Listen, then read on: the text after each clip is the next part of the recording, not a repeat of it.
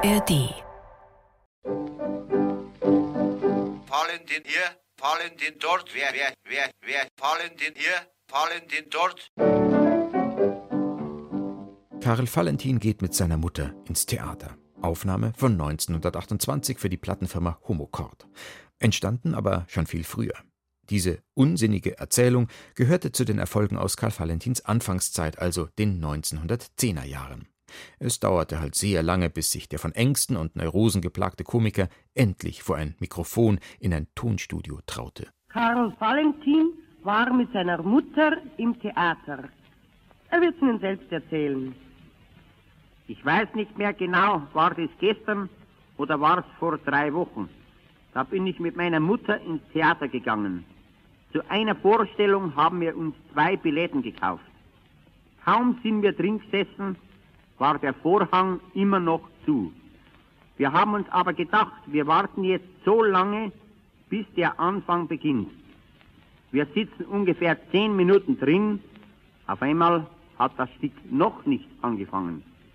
Statt dass das Stück beginnt, kommen da 20 Musiker herein und setzen sich mit ihren Instrumenten ganz gemütlich vor die Bühne hin.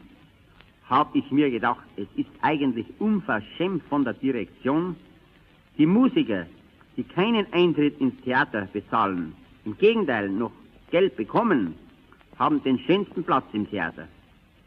Endlich senkte sich der Vorhang hinauf. Das Spiel begann.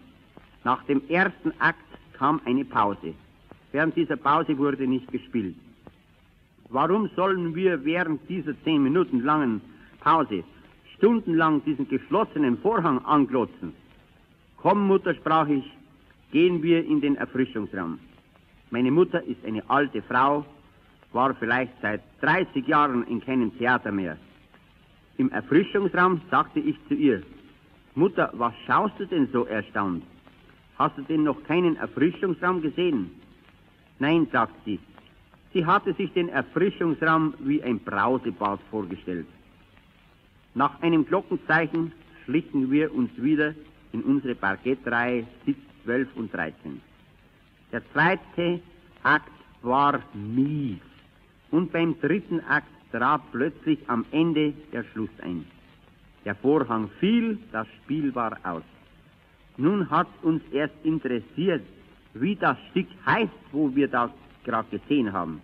Wir hatten schon einen Theaterzettel dabei, aber einen alten vom Opernhaus aus Lohengrin.